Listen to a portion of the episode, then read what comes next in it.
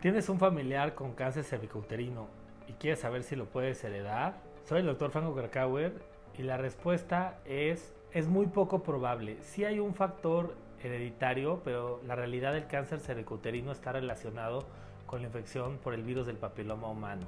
Entonces, aunque es poco probable que lo heredes, si tienes sangrado después de las relaciones sexuales, dolor abdominal intenso, secreciones vaginales o infecciones recurrentes, anorexia o te palpas ganglios en las ingles, es probable que puedas tener algún inicio de enfermedad en el cervix y debes de acudir con tu ginecólogo o con un oncólogo.